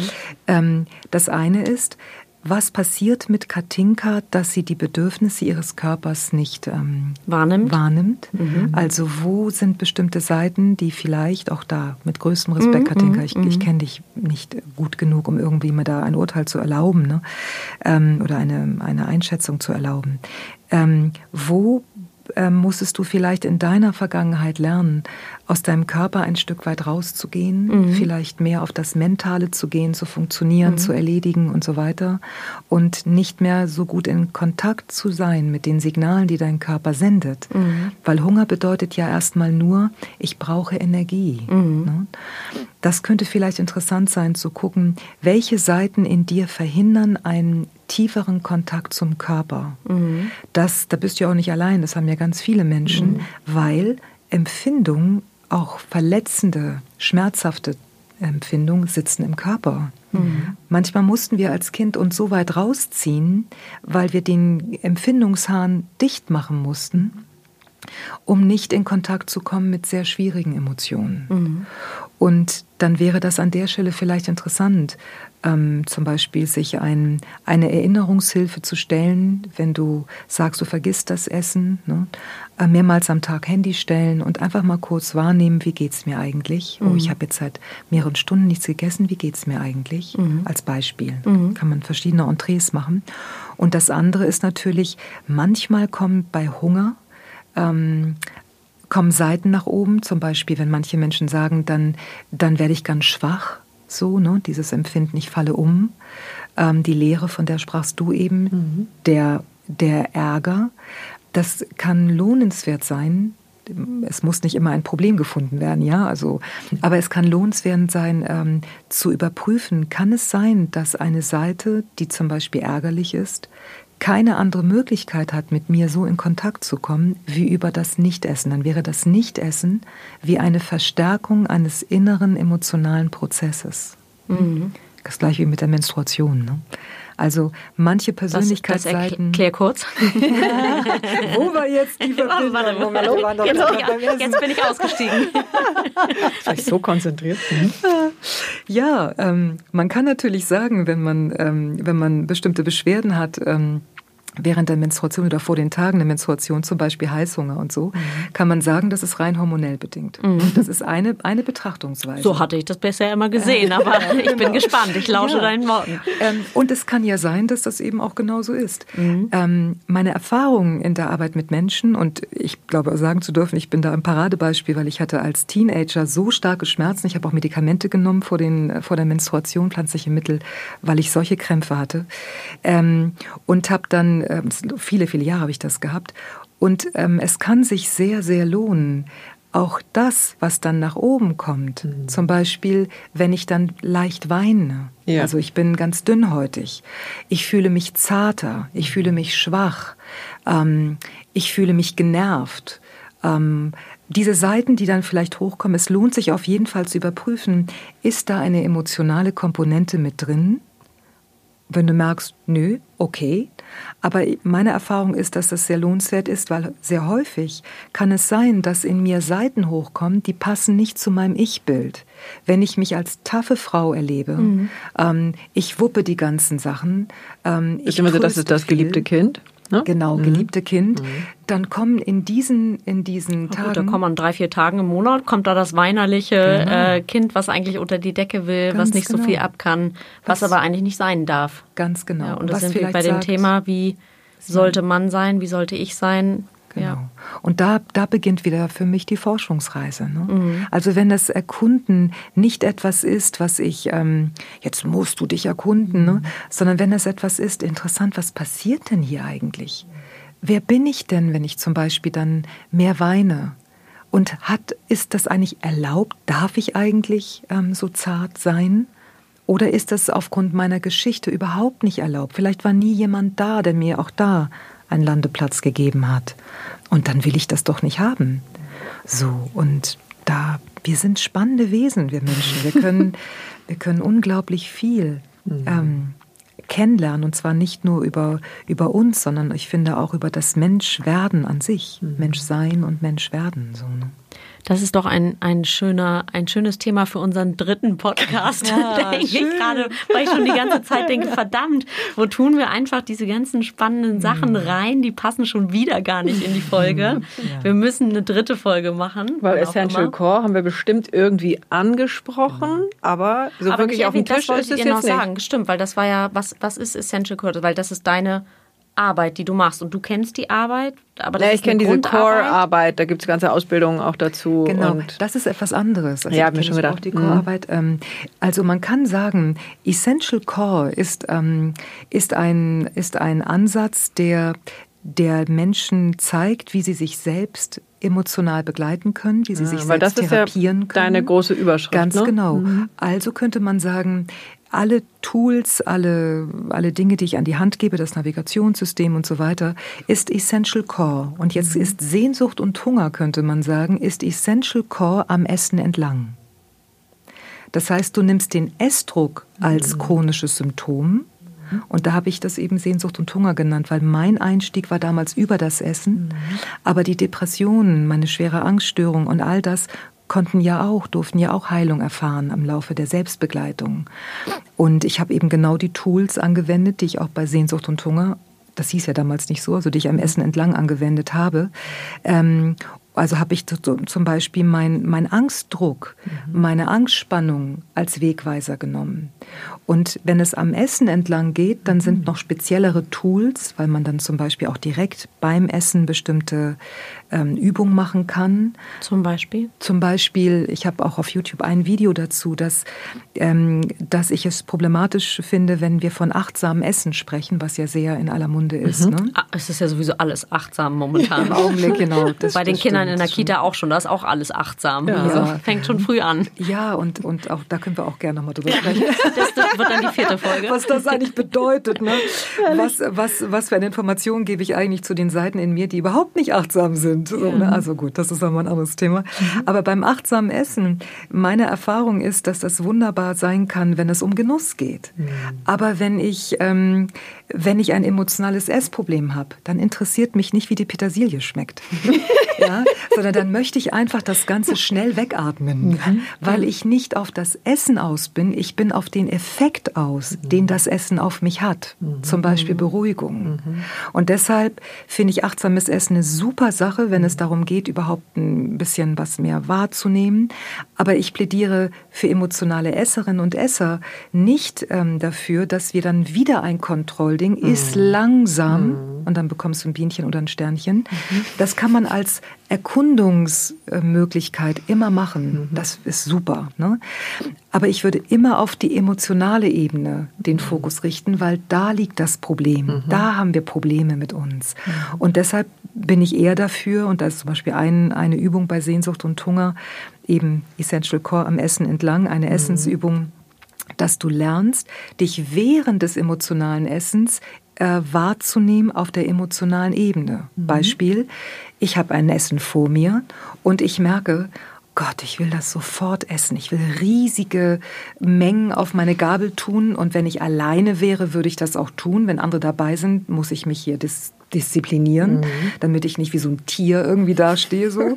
ähm, aber wenn ich alleine bin, eine Verabredung mit mir selber habe, was ist, wenn ich Zettel und Stift dabei habe oder wenn ich es aufnehme, auf meinem Smartphone zum Beispiel, was ich wahrnehme, während ich emotional esse. Mhm, ich nenne es ein begleitetes emotionales Essen, kein mhm. Freischein. Mhm. Freischein ist nur die Kehrseite von Verbot. Das mhm. hat mit Heilung nichts zu tun. Mhm. Verbot hat aber auch mit Heilung nichts nee. zu tun, weil ich das geliebte Kind mhm. ständig äh, nähere. Was ist also, wenn ich mal ganz bewusst langsamer esse, vielleicht aus der Hand lege meine Gabel oder was auch immer es ist, wahrnehme, dann merke ich vielleicht, dass ein Gedanke ist, schneller, schneller, ich brauche mehr, ich brauche mehr. Mhm. Dann schreibe ich das auf. Mhm. Okay, da ist eine Seite, die braucht ganz viel. Und was ist, wenn, diese, wenn ich diese Seite für zwei, drei Happen mal so essen lasse, wie sie essen will? Mhm. Und dann stopfe ich vielleicht, habe Riesenwangen, kann kaum schlucken und ich bekomme wieder als beobachtende Instanz mit, was passiert dann? Dann merke ich vielleicht, oh Gott, dann entspannen sich meine Muskeln. Mhm. Dann bekomme ich mit, dass auf, dem, auf der gedanklichen Ebene vielleicht endlich, endlich und ich brauche noch viel mehr. Ich möchte alles essen. Ich will die ganze Welt essen. Mhm. Ja? Und das schreibe ich auf. Mhm. Und mit dem, was ich dann aufgeschrieben habe, kann ich dann danach in die Selbstbegleitung gehen mit diesen Tools, weil nur das zu erkennen reicht auch wieder nicht. Mhm. Aber ich kann wie mich kennenlernen am emotionalen Essen entlang. Mhm. Was sonst ja schwierig ist, weil wir wie heimlich vor uns selbst essen. Mhm. Es ja, ist nicht, nicht begleitet. Genau, ja. es ist nicht erlaubt. Mhm. Ich atme das schnell weg. Ein Glück erledigt, aber dann kommt schon der Kritiker und wertet mich ab. Mhm. Dann denke ich, es ist sowieso alles egal. Dann esse ich gegen den Kritiker an und dann bin ich völlig in der Schleife und dann geht es mir grottenschlecht. Mhm. Und da langsam eine Präsenz reinzubekommen, eine, ich nenne es ja Prozessbegleitung, also eine Instanz, die dabei ist, die eben sagen kann, ja, du willst sehr viel stopfen. Okay, warte kurz, wie geht's dir? Ah, du bist ganz unruhig. Ne? Das bin ja alles ich, das ist ja ein Kunstgriff. Mhm. Wo nehme ich die Unruhe wahr? Ah, im Bauch. Okay, gleich kannst du essen. Zwei Minuten, drei Minuten. Ich habe mir damals immer so eine Eieruhr gestellt, weil es mhm. keine Smartphone mhm. gab. Ich verspreche dir, du darfst das essen. Ne? Mhm. So, als wenn ich mit mir selber dann gesprochen habe. So. Diese mhm. zwei, drei Minuten möchte ich gerne dich kennenlernen. Mhm. Aha, da ist eine Unruhe. Wo ist sie? Ah, die ist im Bauch. Wenn die Unruhe sprechen könnte, was würde sie sagen oder mhm. schreien? Oder was ist der eigentliche Ausdruck, wenn wir nicht von oben was reinführen, sondern wenn etwas raus darf? Mhm. Von unten nach oben, ne? genau andersrum. Zum Beispiel ein Schrei. Und da beginnt eben das Forschen. Und da können wir unglaublich viel über uns erfahren und können uns selber in einem, in einer, in einem Heilungsprozess begleiten. Ja. So. Ja. Abgefahren, würde ich sagen. Ja, vielleicht ein, ein etwas anderer Blick auf die Essensthematik mhm. und ähm, und ein Blick, der eben nicht äh, mit einem festgelegten Ziel. Ne? Du, bist, ähm, du bist gut, wenn du dich an den Plan hältst und nicht gut, wenn du dich nicht hältst. Ich hab, möchte mal sagen, ich habe nichts gegen Sportpläne, ich habe nichts gegen Ernährungspläne. Die Frage ist nur, mit welcher Absicht. Mhm. Wenn das geliebte Kind sich das krallt, bist du vielleicht irgendwann eine dünne Dicke, aber du bist nicht frei und du bist dir selbst nicht sehr viel näher gekommen. Mhm. Weil das Essen ist unbestechlich, absolut unbestechlich, egal was du von dir glaubst, wie spirituell du unterwegs bist oder keine Ahnung, das Essen oder überhaupt Suchtstrukturen, ähm, unsere chronischen Symptome zeigen uns einfach an, an der Stelle sind wir nicht verbunden. Und was ist, wenn das nicht verkehrt ist? Mhm. Was ist, wenn wir die Unverbundenheit, wenn wir der Unverbundenheit einen Landeplatz geben und uns auch da kennenlernen dürfen? Letztlich ist es eine Heimkehr. Ja, das ist echt ein ganz schönes Ganz schöner letzter Satz, dass es eine Heimkehr zu einem selber ist, ne? genau. zu dem Wesen, das man nicht sein durfte oder wo genau. man nur sehr gering sein durfte. Ja, Wahnsinn. Also auch wieder echt revolutionär. Beim ersten Mal haben wir uns getroffen für die revolutionäre Kraft des Fühlens. Jetzt würde ich einfach am Ende sagen, die revolutionäre Kraft des Essens, des emotionalen Essens. Und fand ich total spannend jetzt zum Schluss, dieses sich daran entlang zu hangeln. Genau. Ähm, super, super, super spannend. Also ich würde sagen, wir haben wieder ein, zwei Hausaufgaben dabei. Hm. Ähm, ich nehme mal an, du willst nicht räuchern. Mittlerweile scheint ja auch wieder die Sonne, also hat sich das auch erledigt. ihr könnt gerne räuchern. Ich bin gerne dabei, wenn ihr räuchert. Das ist wunderbar. Ich habe jetzt tatsächlich gerade auch spontan irgendwie nichts, aber Cisa, hast du was? Ich bin irgendwie gerade im Kopf bei meiner Einkaufsliste, äh, wie ich meine Kinder gleich durch den Supermarkt treibe. Ihr dürft alles reinlegen, außer Quetschis und mhm. Süßigkeiten. Wieso das? Ähm, Wieso ja, genau, da kommt. was, was befürchtest du, wenn sie Süßigkeiten reinlegen? Dann befürchte ich, dass sie die alle essen und mhm. platzen. Aha. Mhm. ja. ja. Also letztlich gibt es ja auch da nicht, ne, mach das jetzt immer so. Das geht, es geht ja nur was, was du authentisch vertreten kannst. Ja. Ne? Also ich ja vertrete authentisch Schritte. tatsächlich, dass sie sagen, Mama, heute fühle ich mich nach dem Eis und dann sollen sie das Eis haben. Ja. Ähm, aber ich vertrete auch authentisch, ähm, dass ich ein Stück weit die Mutter bin und natürlich mhm. für meine Kinder sorge. Und mhm. ähm, absolut. Ähm, das liebe, dass meine Kinder auch ähm, Rohkost oder O-Kost, äh, wie sie sagen würden, ähm, essen und lieben. Mhm. Und da einfach ähm, irgendwie für mein für meine Definition oder für mhm. mein Gefühl ähm, ja einen guten, ein ausgewogenes Essen haben. Ja. und gerade wenn so, also heute Morgen gab es Cesar, du hast mal so ein Rezept für vegane Pancakes geschickt mit nee, Apfel. vegan. Aber oder, glutenfrei. Oder glutenfrei oder mit Haferflocken. Mit Bananen. Haferflocken tatsächlich oh, super lecker. Mm. Ähm, und äh, genau, und dann kommt da ein bisschen, kommt da ein bisschen ein, ein Teelöffel Sirup oben drüber und ja, meine Tochter will sich da eine Wurst drüber schneiden. Die will da ihre hm. Mini-Winnie-Würstchenkette. Und dann hm. sage ich natürlich nein. Hm. Und dann sagt sie, wieso nicht? Ich sage, nein, weil das, das Passt nicht. Kommt da nicht rauf. Das war so nicht vorgesehen in dem Plan. Und, und darf ich fragen? Und ähm, natürlich hat sie am Ende, ich sage, nee, du hast völlig recht, liebe Tochter. Ähm, du darfst ähm, das genau so essen, wie du das möchtest. Und ja. danke, dass du dran geblieben bist. Toll, und deinen Willen so vertreten hast, ja. weil ich mache das so oft nicht. Ja. Ähm, und von daher ist das mein mhm. eigenes Thema und nicht ihr Thema. Und toll, wirklich ja. großes Glück für Sie, dass du an der Stelle wirklich ähm, den Ball zu dir nehmen kannst, ja. ne, das zu dir nehmen kannst.